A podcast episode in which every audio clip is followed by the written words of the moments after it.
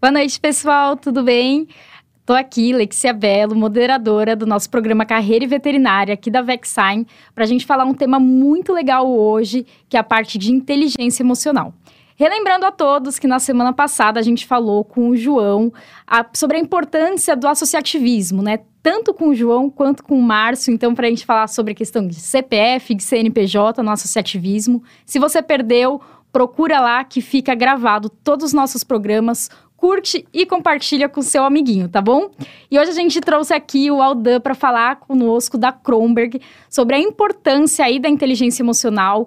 Gente, comentem, aproveitem, porque a gente pretende aí fazer uma série, né, Aldan, sobre todo esse tema que é muito importante que a gente não tem na faculdade, como a gente estava conversando aqui antes, né? Por favor, nos fale um pouquinho sobre você, se apresente.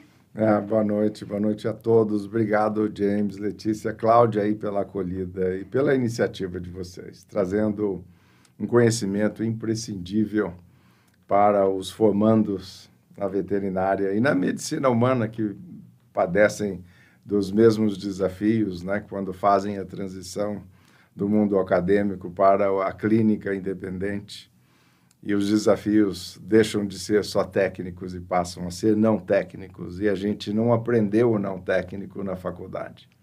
E isso acontece em todos os ramos, não só na medicina humana e veterinária, mas em todas as áreas. Né? A gente é muito pouco preparado nos elementos precursores da nossa forma de pensar e de agir, que são nossas emoções. É insano, né? A gente é alfabetizado em tanta coisa, mas não somos alfabetizados nos elementos que organizam o nosso pensamento e comportamentos, que são as nossas emoções.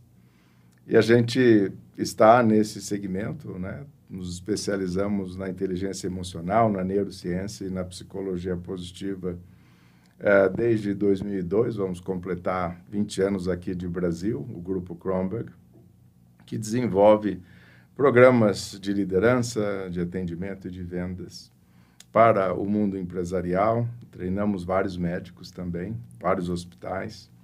E é impressionante, né? A, a, no início, Letícia, a resistência do médico, do advogado, do engenheiro é muito grande.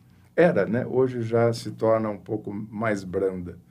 Mas no minuto que eles entendem que a inteligência emocional tem fundamentação científica, né? ela é validada cientificamente, eles se tornam os nossos melhores treinados. É. E é isso que a gente vem falar um pouco hoje aqui, trazer um pouco de conhecimento sobre a inteligência emocional para co contribuir para com vocês é, nessa transição. E espero conversar com vocês. Na realidade, a gente prefere que vocês façam as perguntas de forma que a nossa fala vá ao encontro aí das carências e, e interesses de vocês. É, exatamente. Eu fiz um monte de propaganda, hein, gente, de vocês. Falei que vocês estão bonitinho, participando. Não falei antes da gente começar? Oh, que vocês... prepara para a quantidade é, de perguntas. Foi o pessoal participa aqui no chat, que é importante, que é o que ele falou. A gente está aqui para sanar suas dores, as suas dúvidas, né? E para isso que a gente fez aqui o programa, que a gente tem o apoio aqui da Vexine e como o pessoal da Kronberg também, que a gente pode aí contar para ajudar realmente no mercado e nesse futuro, né? Não é o que você falou, não só da veterinária, que realmente tem algumas pessoas da medicina também fazendo alguns contatos com a gente e é muito legal isso, essa troca de experiência, que são dois mundos que andam muito lado ao lado, né? Com certeza. Bom, e aí, o que, que é exatamente inteligência emocional? Antes de responder essa pergunta, Letícia, eu queria é, falar rapidinho sobre o contexto no qual a, a importância da inteligência emocional aumenta a cada dia que passa. É, os transtornos mentais já eram um sério problema antes da pandemia e se exacerbam dramaticamente após março de 2020. O suicídio, por exemplo, cresce 50%, e, infelizmente, dentre adolescentes do gênero feminino que cresceu mais do que em outros grupos. E não sem razão, a gente passa por um processo de perdas antecipatórias, como a gente uh, denomina. É o medo de perda de nossa saúde, medo de perda uh, de nossa vida, medo de perda de nossa segurança financeira diante uh, da morte sendo noticiada a cada dia de uma maneira tão intensa como tem sido nesses últimos dois anos e meio É, medo de perda de um ente querido, medo de perda até mesmo de nossa identidade. Né? As histórias que nós contávamos sobre nós mesmos antes da pandemia já sofreram mudanças dramáticas nesses últimos dois anos. E esse conjunto né, de perdas antecipatórias é que cria um desequilíbrio emocional na maioria das pessoas, que não têm as ferramentas necessárias para manter esse equilíbrio emocional, para fortalecer a resiliência emocional de maneira que a gente possa proteger nossa saúde mental e prosperar, mesmo em ambientes tão calamitosos como a gente está vivendo. E a inteligência emocional é a força subjacente que nos permite e nos traz as competências necessárias para a gente fortalecer nossa resiliência emocional. É, hoje nós temos a evidência objetiva da neurociência e da ciência da inteligência emocional e da psicologia positiva que a inteligência emocional é o principal preditor de sucesso na vida. Então, esse, a inteligência emocional, na definição é, concreta dela, na nossa forma de definir a inteligência emocional mais prática, posso trazer a científica de Dr. Peter Salovey, que foi quem escreveu o trabalho seminal sobre o assunto em 1990, em linguagem científica, mas a nossa definição é a intersecção maravilhosa entre pensamentos e sentimentos para produzir melhores resultados na vida. Não se trata de uma área no cérebro versus outra, mas da intersecção de ambos. Hoje nós temos a evidência objetiva que as emoções precedem a cognição em uma velocidade cinco vezes maior. Portanto, não nos parece cognitivamente inteligente não darmos atenção a esses elementos precursores de nossa forma de pensar e de agir. Antônio Damasio, um grande neurocientista, se não leram, vale a pena conhecer o trabalho. Ele tem um livro fantástico chamado O Erro de Descartes.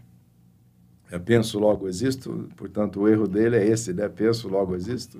É sinto, logo existo. E ele tem uma frase célebre que é, sintetiza a nossa o nosso entendimento sobre inteligência emocional, que nós não somos máquinas pensantes que sentem, mas somos máquinas emocionais que pensam. Enquanto formos seres biológicos, gente, essa é a arquitetura do cérebro humano. Negar nossa biologia não é inteligente. E é por isso que nós pagamos um preço tão alto na sociedade humana de forma geral, não só na área médica, onde o burnout é de 50% a 85% dentre os médicos de medicina humana e veterinária. Aqui nos Estados Unidos, eu vivo parte do tempo nos Estados Unidos e tenho acesso a essas estatísticas de forma muito imediata. E é um problema generalizado, não é um problema só de Brasil. O burnout na área médica, de 50%, dependendo da especialidade médica, de 50% a 85% é muita gente, é, é um percentual é, preocupante, né? em especial porque grande parte é, desse percentual pode é, nos levar a situações mais dramáticas do que simplesmente uma depressão, um absenteísmo ou transtornos mais leves. Né? É, e, e, isso, na realidade, demonstra, é um sintoma de uma carência enorme de preparação da humanidade para lidar com a mudança. A mudança em decorrência da, do crescimento exponencial da tecnologia, ela assume dimensões extremamente desafiadoras para nós. Né? Ela é exponencial e a gente tem dificuldade de entender o exponencial. Exponencial é difícil de entendermos porque o nosso cérebro pensa de forma local e incremental e a gente passa a viver uma realidade global e exponencial. Eu, eu cito alguns exemplos, né, porque é tão difícil a gente entender o exponencial, mas eu dou um passo quando estou dando treinamento, Letícia, eu dou um passo assim no palco, né, digo, olha, meu passo linear tem um metro, 30 passos lineares equivalentes a quantos metros? Aí eles respondem, 30 metros. E 30 passos exponenciais, equivalentes a quantos metros? E ninguém consegue fazer essa conta tão rápida. Mas 30 passos é, exponenciais. Significam, gente, um bilhão de metros. Suficiente para a gente dar 25 Nossa. voltas em torno da Terra. E o grande desafio é que quando você chega a 500 milhões de metros, né, o próximo passo vai para um bilhão. E a gente subestima essa realidade exponencial na qual nós vivemos. Eu tive o privilégio de fazer a Singularity University lá na, na Califórnia, no Vale do Silício, na NASA. Recebemos aí palestrantes do mais alto nível. E é impressionante o que está por acontecer nos próximos 5, 10 anos. Nós estamos na era da biologia, deixamos a era da física no século passado, entramos na era da biologia, que é a área em que vocês atuam. É, e a gente subestima, em grande medida, esse crescimento exponencial. E a mudança assume essas três dimensões da exponencialidade. Ela é pervasiva, ela afeta todos os domínios de nossa existência e ela é permanente. Não adianta a gente esperar um momento de calmaria, um momento de maior lentidão na velocidade com que o conhecimento se dobra em decorrência da exponencialidade. Nós temos que aprender a viver nessa realidade. Uh, um médico, por exemplo, teria que estudar 29 horas por dia para se manter atualizado. A matemática explica a impossibilidade prática. É. Então, esse conjunto todo é que nos leva aos desequilíbrios. Né? Uh, e a inteligência emocional é o maior preditor eh, de sucesso na vida. Sucesso no sentido amplo, né, em todos os domínios. Ah, quanto mais a gente desenvolve as competências emocionais, maior eficácia a gente tem, maior influência a gente tem, tomada de decisão, resolução de conflitos, melhores relacionamentos a gente cria, maior capacidade de cooperação, de lidar com equipes, né, que é um grande desafio para o médico. Oh lidar com equipes, lidar com resolução de conflitos. Eu estava lendo um trabalho de, sobre os veterinários nos Estados Unidos que fazem essa transição e os problemas são os mesmos que você estava me contando. São os mesmos. De, né? é, de, até mesmo de ordem ética e moral, né? de eutanásia, de perdas de, de, do animal, no caso.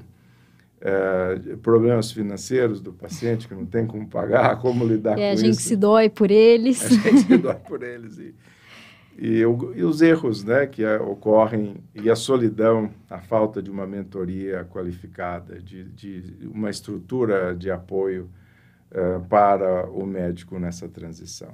Né? E, e, é, uma, é uma falácia a gente esperar que uma escola possa nos preparar para toda a experiência clínica.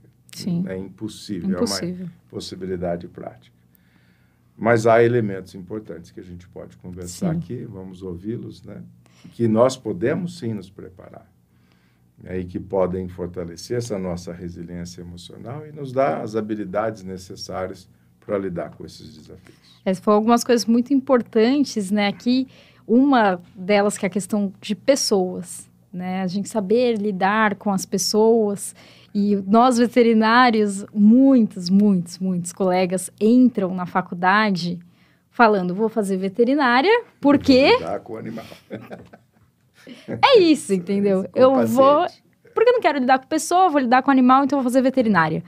E não é assim que acontece. E aí, quando essa pessoa sai para o mercado de trabalho e se depara com. Tem lá o ser humano que você tem que lidar, ele não sabe. Ele não sabe como que ele se comunica, ele não sabe como que ele passa uma notícia ruim, ruim é.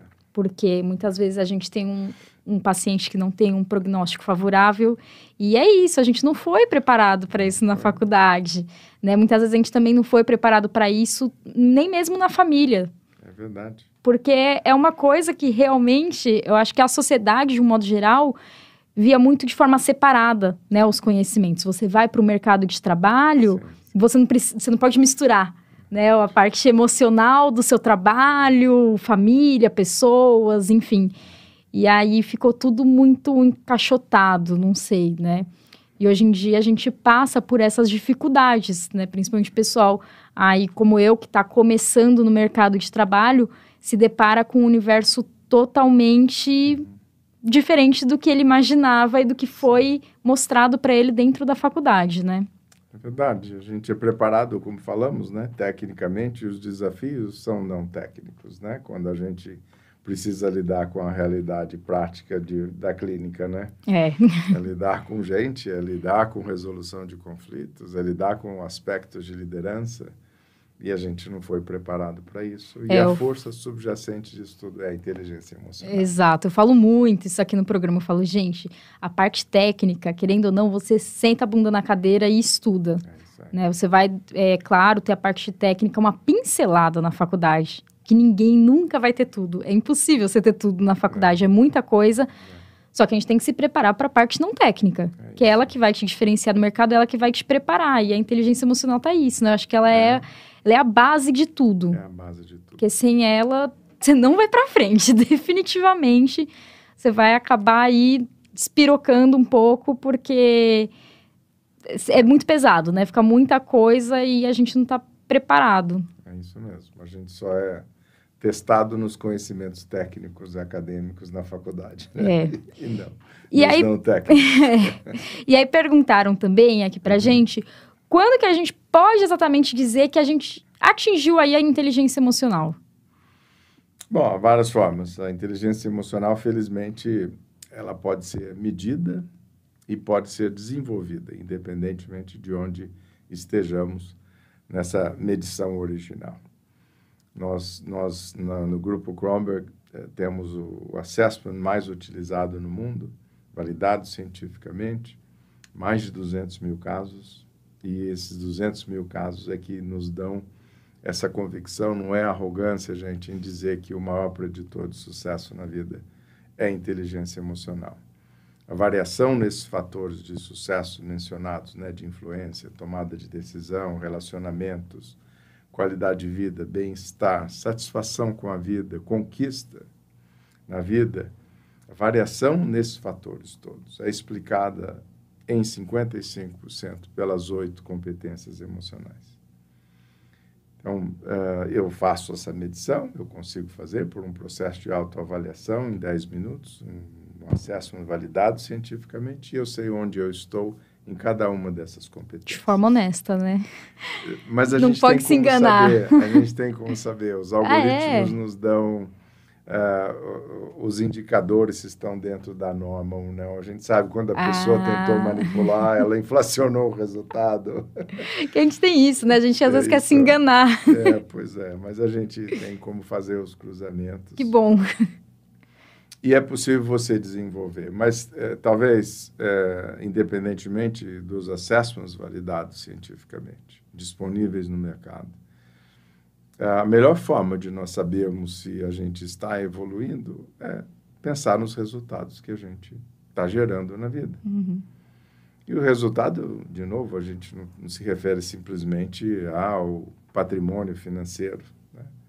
Se refere à qualidade das relações, essa capacidade de você influenciar pessoas. Hoje, é, não adianta você, como líder de uma clínica, você, como líder em casa, né, é, comandar e controlar as pessoas. Funcionava no passado, hoje não funciona. A gente achar que comunicar, basta comunicar que o comportamento individual vai seguir, não segue. E a gente tem essa evidência a partir de dados de engajamento no ambiente de trabalho. Né?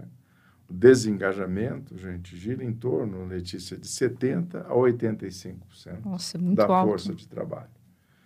Imagine você ter, é como se você tivesse 10 clínicas, 7 a 8 permanecem fechadas todos os dias.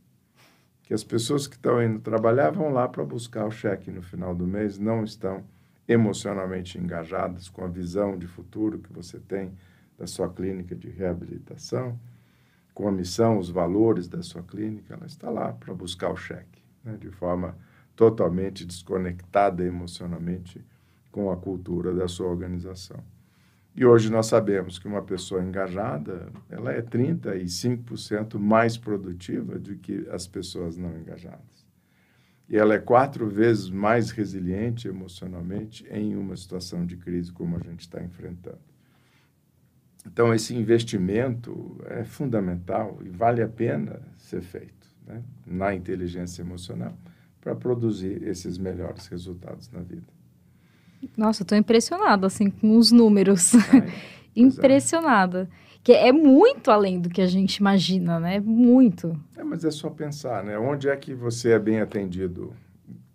Num supermercado, numa, onde que você é, num shopping, onde quer que seja, onde que você é bem atendido? É. Você, você sai de lá, você fala, uau, tive um atendimento memorável. Vou contar para as pessoas queridas na minha vida, vou falar desse lugar, vou falar desse profissional. Você conta nos dedos de uma única é. mão. Né? É verdade. E é isso que o pessoal está buscando hoje em dia. A gente fala também isso bastante aqui. Que não adianta você querer ser o mesmo. Não né? adianta. Você, não adianta. E assim, o pessoal é, da, da minha geração tem buscado muito a questão de saúde. Né? Saúde em relação a ter mais disponibilidade de tempo, a praticar exercício físico, não ficar aquela coisa fechada, trabalhando de tal horário a tal horário, ter essa flexibilidade melhor para se cuidar mesmo.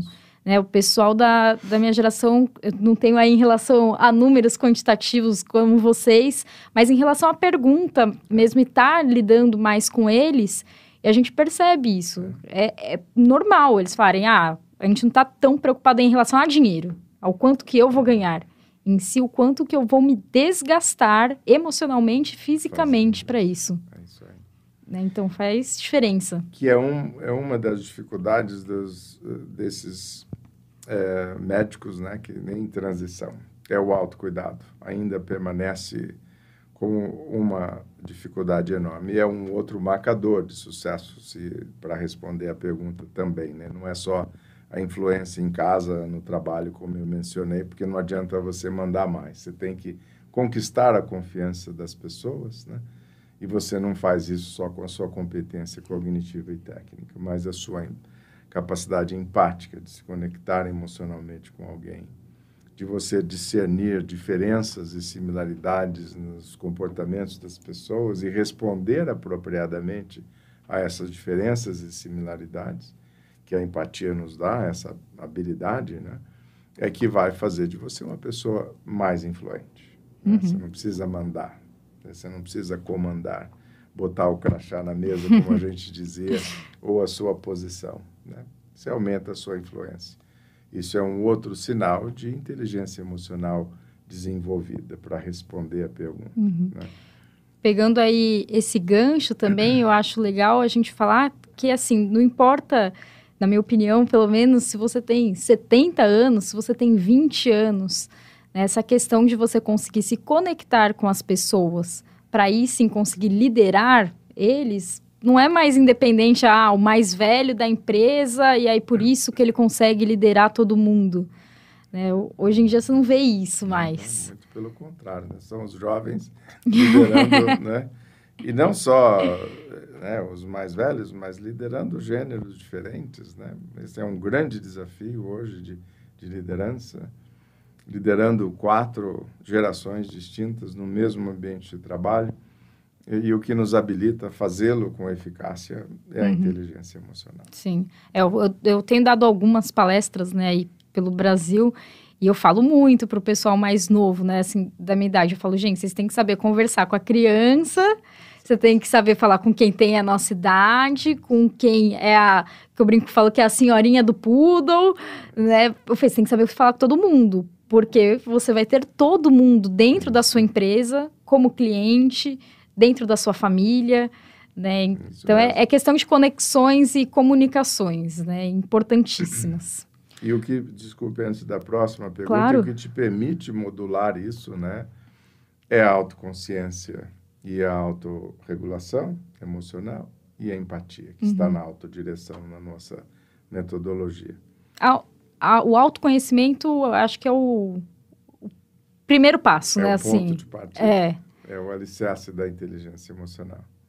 Partindo do princípio, né, que a, a, de novo a neurociência demonstra, né, que as emoções organizam ou desorganizam nossos processos cognitivos e comportamentos é, não, não faria sentido não começarmos pela autoconsciência, que é, é a habilidade de nós identificarmos nossos estados internos, né? que esse conjunto de mindsets para nós, de emoções, de padrões emocionais, que são os hábitos, e também os inputs sensoriais do corpo, né? que estão está conectado e mandando mensagens o tempo todo para o cérebro e vice-versa. Né? E os inputs sensoriais do corpo influenciam o nosso comportamento. Uhum. Tem um estudo em Israel, agora me lembrei, interessante, com juízes de direito, né, que supostamente são cognitivamente inteligentes, imparciais. E neurocientistas, num estudo longitudinal, demonstraram que esses juízes de direito, cujas sessões se prolongavam para muito além do almoço, as punições eram muito mais severas. Então, se fossem emocionalmente inteligentes e tivessem conectados com esses inputs sensoriais do corpo, no caso a dor, a emoção de dor influenciando a pena do pobre réu ali, talvez até merecesse mais, mas enfim, é, ele chamaria um intervalo, né? Deixa eu comer um sanduíche, eu volto aqui para a gente continuar. Olha só. Né?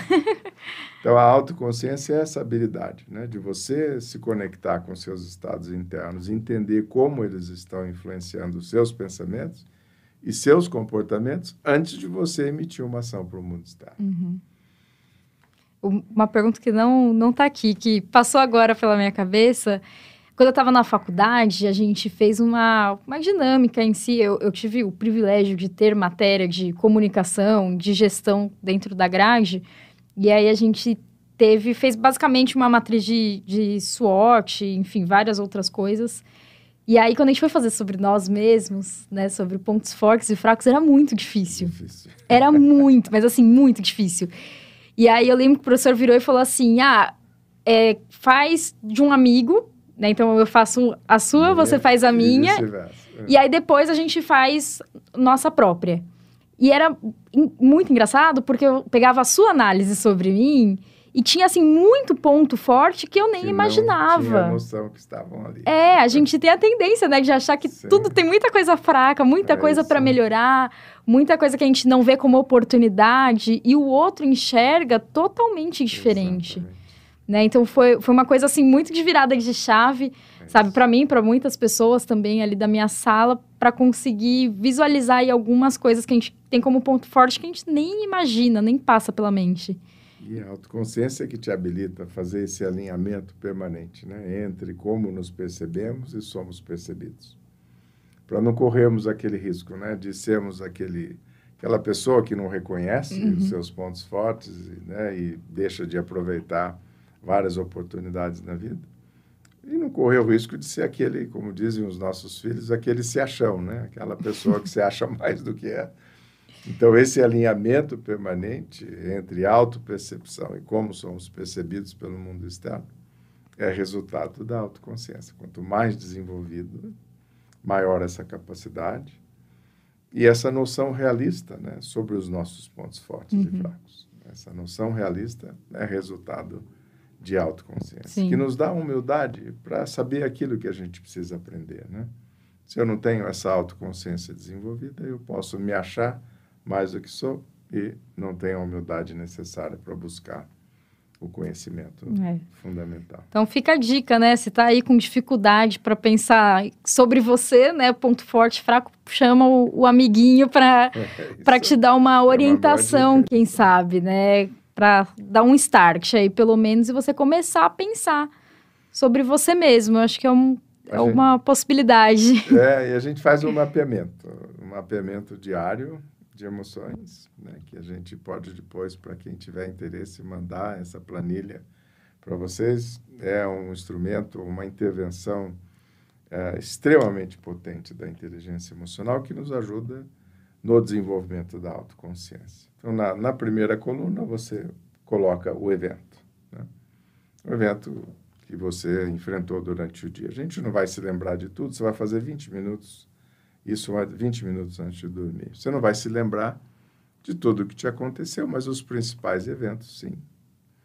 Aí, na segunda coluna, você registra as emoções que foram despertadas por esse evento. Né? E também tem muita gente que tem dificuldade. É, eu ia falar isso. Em nomear as emoções, né?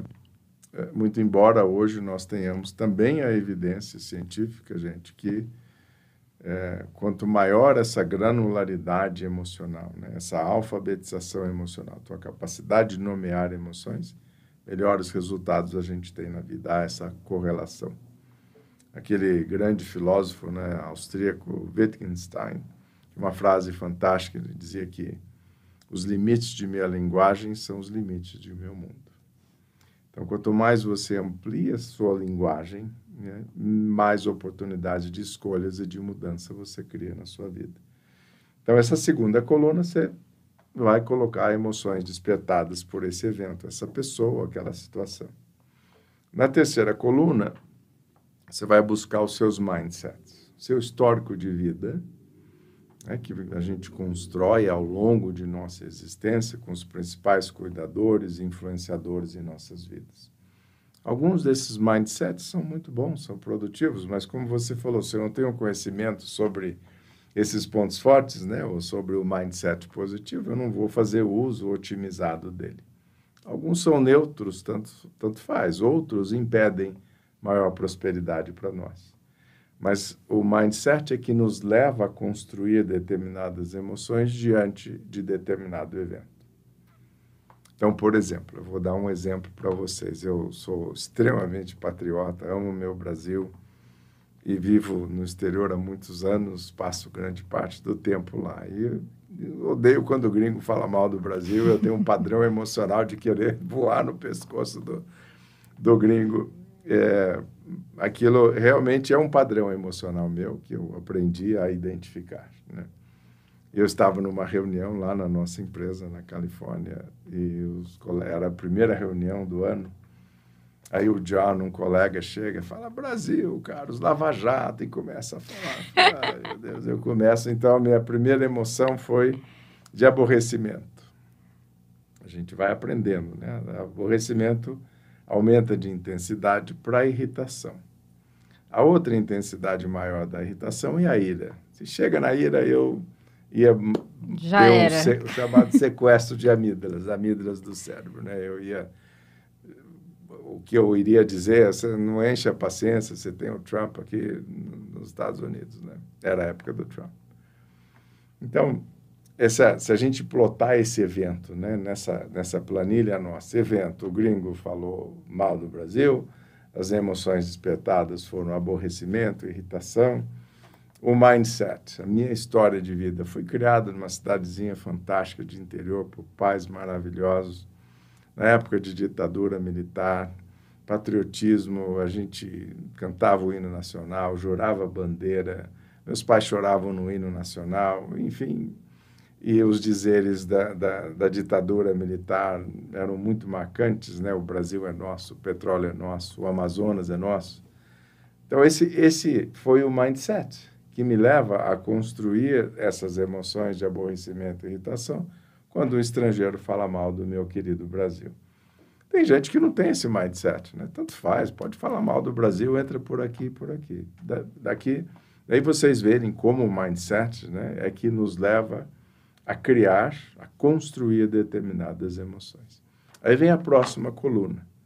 Qual foi a minha reação ou resposta? E, aliás, essa é a diferença que a inteligência emocional nos dá. Não de reagir à vida, mas de responder à vida. É passar todo e qualquer estímulo externo, input sensorial do corpo, pelo crivo do córtex pré-frontal, dos circuitos neurais cognitivos, antes de eu responder com uma ação para o mundo externo. Então, uh, essa é a diferença entre você reagir, você reage no, no circuito curto, como a gente fala, em 8 milissegundos. As amígdalas do cérebro são ativadas, porque o cérebro interpretou que a gente está em uma situação de perigo real ou imaginado, e a gente reage. E mete os pés pelas mãos, tem que pedir desculpas depois. Isso é o que a gente chama de sequestro de amígdalas. Então, eu posso ter uma resposta, que é o circuito longo, ou eu posso ter uma reação, que é o circuito curto, só turbulência emocional. Né? Então, eu, eu coloco ali minha resposta ou minha reação. Ah, bom, vamos supor que eu tivesse dito isso para ele. Né? Ah, você tem o Trump aqui, não enche a paciência. Aí a quinta coluna é o resultado. Né? além de conversar com o outro, essa é uma forma de você ver se a tua inteligência emocional está se desenvolvendo ou não. Qual foi o resultado que eu teria obtido, gente, se eu tivesse respondido dessa forma, ou reagido dessa forma? Teria constrangido meus colegas ao redor do mundo na primeira reunião do ano. Teria voltado para o hotel me sentindo desse tamaninho, porque teria deixado o gringo determinar meu comportamento. Portanto, não foi um bom resultado. Na sexta coluna é que eu tenho a oportunidade de recategorizar essas emoções despertadas de maneira que elas me levem a um comportamento mais produtivo. É o que a gente chama de positive reappraisal, né? que é você fazer a ressignificação positiva de emoções de maneira que elas te levem a um comportamento diferente daquele que elas estariam te levando. Então, se eu aplico a empatia, puxa, o gringo não conhece meu histórico de vida para saber que eu sou patriota, que isso me ofende, ele está tentando demonstrar interesse, tentando começar uma conversa. Então, a empatia me leva a transformar aquelas emoções despertadas de aborrecimento, irritação, a se transformarem talvez em tolerância, em compreensão. Tolerância e compreensão são mais conducentes a um comportamento produtivo do que a um comportamento improdutivo. Ali, se eu tivesse agido daquela forma, já seria tarde, mas quando eu faço nessa sexta coluna essa recategorização de emoções, essa ressignificação em uma próxima situação igual ou similar, eu terei a oportunidade de agir diferente. Nossa, eu já quero a planilha. é perfeita. Viu? Se você também quer a planilha, ó, curte aí, comenta que você também quer a planilha que eles mandam, porque é, é muito completa, né? Você consegue, nossa, trabalhar assim diversas coisas, se entender melhor para ir realmente alavancar a inteligência emocional dentro de você e melhorando, né? Exato. E essa quinta coluna é que te dá essa evidência objetiva do teu retorno sobre o investimento na inteligência emocional, né? Sim. Né?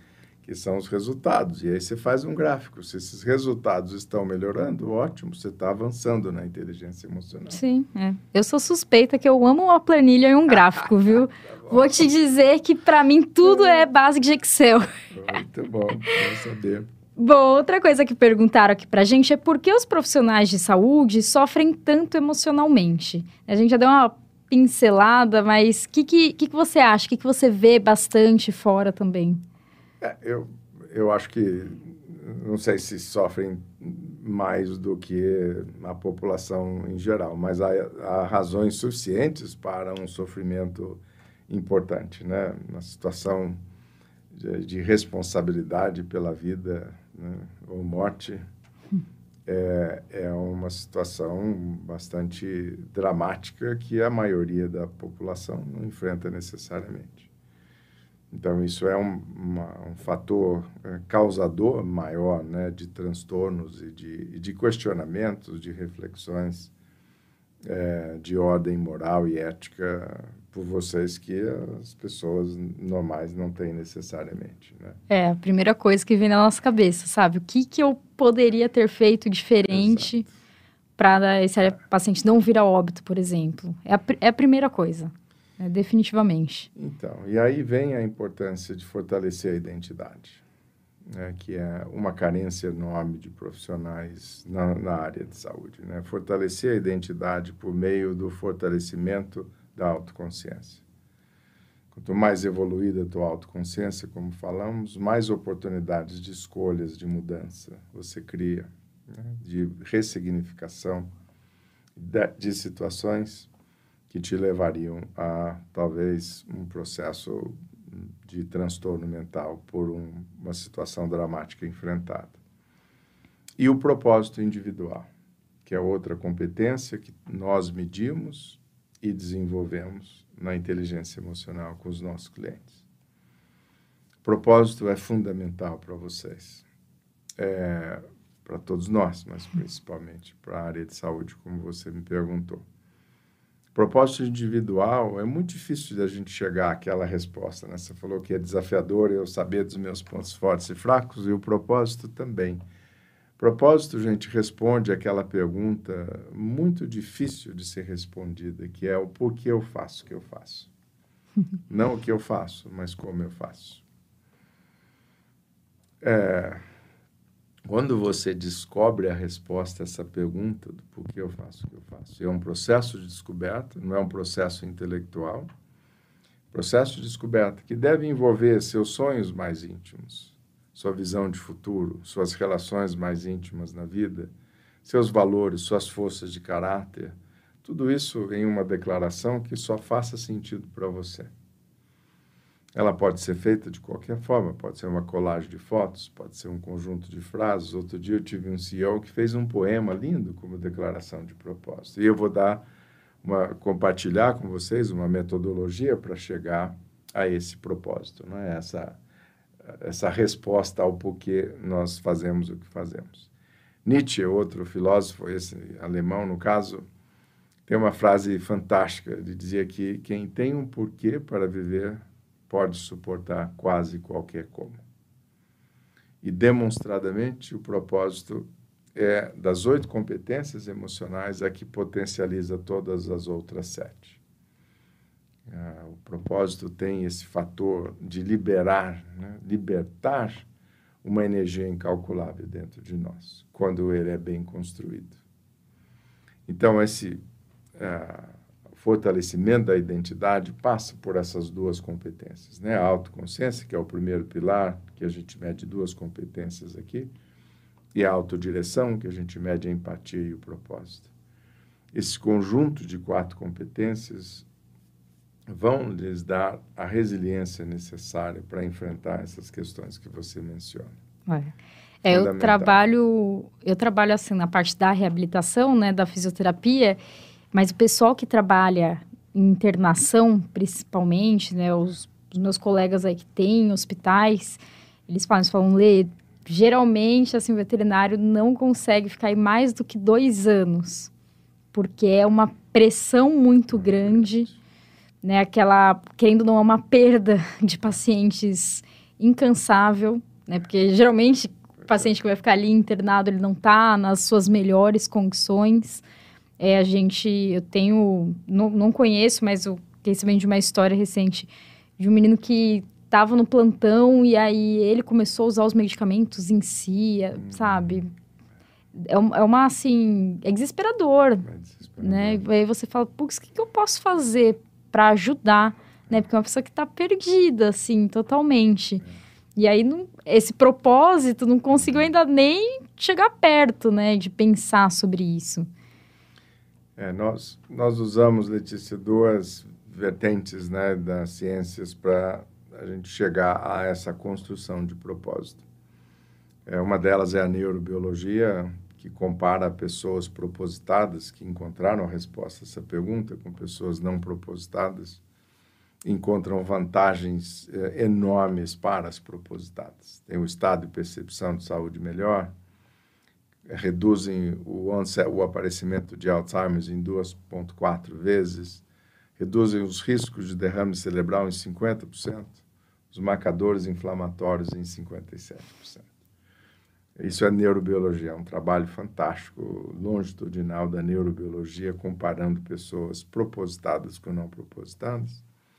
E a outra vertente é a logoterapia de Viktor Frankl. Se vocês não leram ainda a o livro de Viktor Frankl, um judeu austríaco que sobreviveu a quatro campos de concentração nazistas na Segunda Guerra. Vale a pena, o título do livro é Em Busca de Sentido. É Victor com V-I-K-T-O-R, Frankl, F-R-A, N de navio, K-L, Victor Frankl. Pois nossa produção coloca aí coloca nos comentários, lá. é, por favor, para o pessoal. É, é uma leitura indispensável. E ele defendia, infelizmente não está mais conosco, a ideia de que, mesmo em situações calamitosas de vidas, as mais inimagináveis possíveis por nós, o que é sobreviver a quatro campos de concentração é. nazistas na Segunda Guerra, a mulher foi para campo diferente, o pai, a mãe e o irmão para campos diferentes, ele foi o único que sobreviveu, graças a, a esse trabalho que ele já tinha monografia pronta sobre a logoterapia. Ele defendia a ideia que, mesmo em situações calamitosas, a gente consegue enxergar sentido na vida. mesmo no sofrimento. Né? Então, daí a importância do propósito para que a gente enfrente essas, essas derrotas, né? a perda de um paciente. É fundamental que a gente tenha. E aí há, um, há uma dificuldade enorme quando a gente é, treina médicos né, de medicina humana, é, é, a necessidade de conexão da medicina narrativa, de conexão empática com o paciente, mas ela precisa ser bem dosada. E o que freia essa perda exacerbada de energia que uma conexão empática pode nos levar a um jogo de soma zero é justamente o propósito. Coloque o propósito entre você e o paciente, mas não deixe de se conectar, né? No caso de vocês, é, não é só com o animal, é com o dono do animal, né? É, é para que você também se proteja né? que essa empatia ela seja produtiva e não te leve a um jogo de soma zero. Chegar. É, isso exausto, é bem difícil, é? bem difícil. É. Pessoal da, do nosso lado, assim, da veterinária, a, a, gente, por exemplo, na, na Flor de Lótus, a gente lida muito próximo, né? Então, por exemplo, na minha situação da fisioterapia, geralmente eu vejo esse paciente toda semana. Você cria um vínculo, assim muito grande. Não é só com aquele animalzinho, com a família é. inteira, entendeu? Você sabe é. tudo, assim, da família, hum. né? Um vínculo muito, assim, é, complexo mesmo. Complexo, mas você precisa do autocuidado. É. Eles estão lá e você cá. Né? Exatamente. Né? isso não te impede de se conectar emocionalmente. Exatamente. Né? Ter... Aliás, tem estudos né, que mostram que médicos empáticos reduzem o custo de saúde porque tem uh, essa influência maior, né? Os pacientes aderem ao tratamento de forma muito mais significativa de, com médicos não empáticos e são menos processados até mesmo em caso de morte, né? O que o, o paciente ou a família diz é que ele fez o que pôde. Então, Sim, isso a gente também escuta bastante, né? Principalmente aí na por questão do conselho da veterinária, né? O pessoal por mais que você errou, mas se você foi, teve essa empatia aí com a família, né, com o cliente, ele, ele geralmente não vai entrar ele com algum tipo de processo. Ele vai compreender. E ele ainda vai te agradecer porque você fez tudo. A importância da conexão, é, né, Exatamente. A importância da empatia. Exatamente. Hoje há vários hospitais nos Estados Unidos que é, testam empatia nos médicos e, e, optam por médicos mais empáticos, é. porque sabem que é um a, custo menor. A Silvia até comentou ali agora há pouco, né, que geralmente o pessoal agora tá, ela foi igual a música do Zeca Pagodinho, deixa a vida me levar. e aí tá esse diferencial. Imagina que você consegue uma equipe cheia de gente empática, né? E assim, pelo menos na veterinária, tá, que gente, o que eu vejo muito é que a gente tem talvez até demais, que foi isso que você falou, né? De saber dosar, porque senão você adoece em, pegando aí o problema do outro. Né? A gente lá na empresa, a gente tem um cuidado gigante com a equipe em relação a ter um RH, assim, bem preocupado com toda essa questão psicológica, né? Porque vai fazer diferença, vai fazer diferença ali na frente. Aí não importa se é medicina humana, se é medicina veterinária, se é farmácia, enfim, né? Tem que ter está lidando aí com saúde dos outros, né? Tem um, tem um peso, assim, grande. É, é, pois é. Bom, perguntaram também sobre como preparar aí a saúde mental para situações mais rigorosas aí dentro do mercado. Então, é, nós temos um conceito muito interessante, é, recente, de uma neurocientista americana, que é a teoria de construção de emoções, que põe abaixo a teoria clássica de emoções, né? Que uh, as emoções eram reativas e, e hoje a gente sabe que não é bem assim. Nós construímos as emoções de forma preventiva, né? Então, eu a emoção de sede é, evita que eu morra desidratado, o medo evita que eu caia na ribanceira, por exemplo. Né? Então, ela, ela, a emoção, na realidade, ela não é reativa como se imaginava. E ela traz um conceito de, de alostase, né, que é a variação dos parâmetros internos do organismo para lidar com os estressores externos.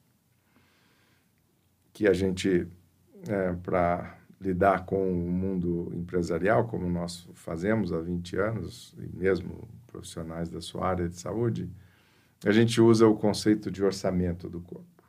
A gente achava que o cérebro tinha como principal função as funções cognitivas. Hoje nós sabemos que isso era um equívoco. Ele faz as funções cognitivas, mas essa não é a principal razão da existência dessa cachola fantástica que a gente tem aqui sobre o nosso corpo.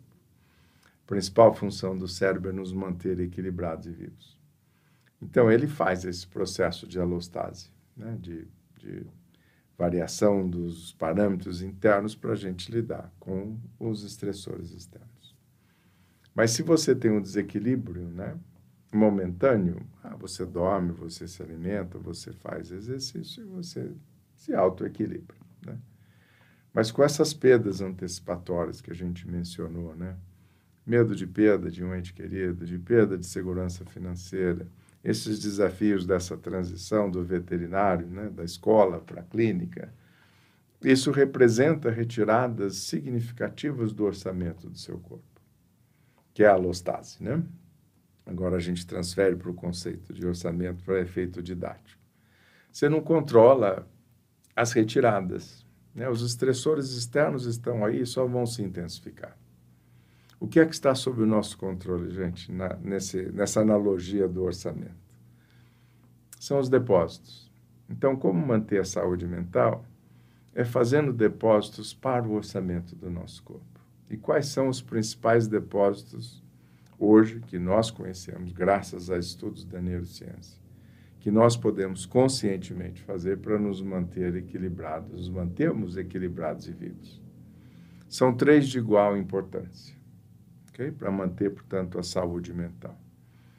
Sete horas de sono, né? parece uma balela, né? mas é, quando você explica o porquê a gente precisa de sete horas de sono, então o meu cliente fala, poxa, você tem razão. Descobriram que as células gliais no cérebro têm essa função de limpar as toxinas do, que a gente produz durante o dia. E elas precisam de, no mínimo, sete horas para fazer esse trabalho. Mas a gente não precisa da neurociência para saber disso, né? Quando a gente não dorme bem, a gente está irritado, a memória não está lá, essas coisas, né? O tico e teco demora para fazer a conexão. Então, são sete horas de sono. O segundo grande depósito são os relacionamentos. Nós somos seres hipersociais, como falamos anteriormente, né? Negar nossa biologia não é inteligente. Aliás, essa foi esse foi o principal fator que nos torna a espécie predominante no planeta. A capacidade que nós temos de cooperarmos em grandes números, dada essa hipersociabilidade, foi uma evolução é, necessária para que a gente chegasse ao ápice aí da cadeia alimentar no planeta. Então, negar a, essa hipersociabilidade não é inteligente. Então, investir em relacionamento, né, fugir de relacionamentos tóxicos, gente, que fazem retiradas do orçamento do nosso corpo. Procure pessoas que te ajudem a fazer depósitos, né, não que façam, façam retiradas do seu orçamento do corpo.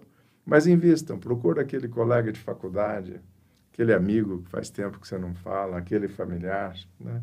Isso é, faz com que as áreas é, relacionadas à recompensa e prazer fiquem ativadas e ativem os neurohormônios do bem-estar, como nós chamamos, né? endorfina, dopamina, serotonina, ocitocina.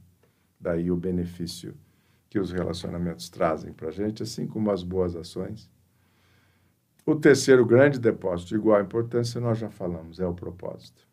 É você ter uma razão maior do que faz o que faz. A resposta a essa pergunta uh, e ter essa referência para suas decisões corriqueiras do dia a dia e decisões estruturais na vida. É aquela estrela guia no horizonte, está sempre lá, você não vai chegar a ela, mas ela é uma referência importante, que te produzirá melhores resultados da vida e evitará ressentimentos e arrependimentos lá na frente. Quarto grande depósito é a demonstração de gratidão.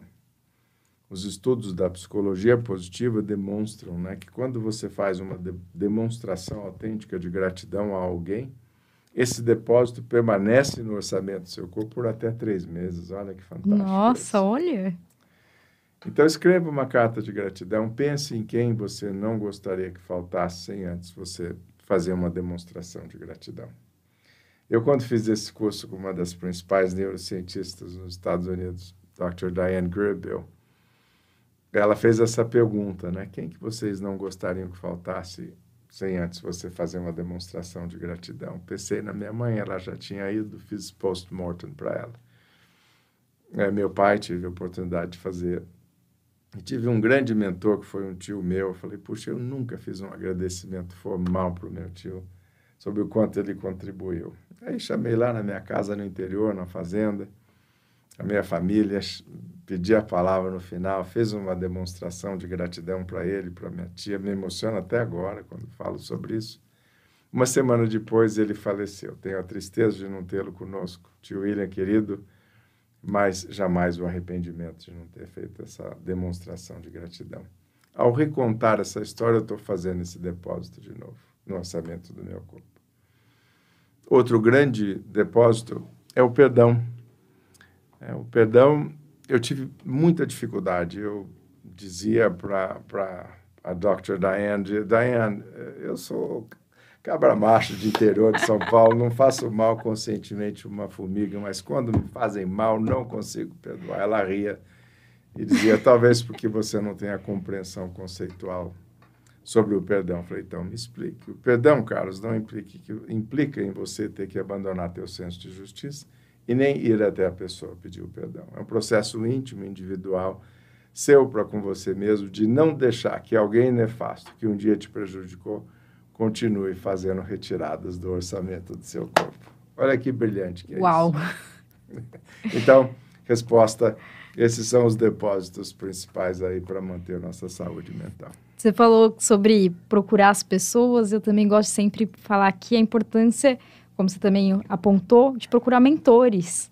Né? A gente, eu brinco falar que a minha geração também tem algo muito favorável, que são pessoas extraordinárias que têm muito tempo de vida, muito conhecimento aí, sobre tudo, mercado, vida, enfim, valores, e que estão dispostas a ajudar a gente, estender a mão e falar, né, vem cá, vem comigo, que eu te ensino, que realmente adota a gente, né? E, e esses mentores, é importante você procurar e se relacionar assim de uma forma, ser grato por eles.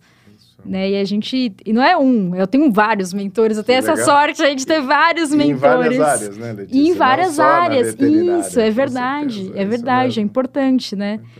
Bom, muito obrigada, Obrigado, viu, pelo papo hoje. Prazer um papo, nossa, muito interessante, né? fiquei realmente muito assim encantada com os números, né, gente, com a, toda essa questão, como a gente consegue trabalhar. Eu tenho só realmente agradecer aí toda a equipe de vocês da Kronberg.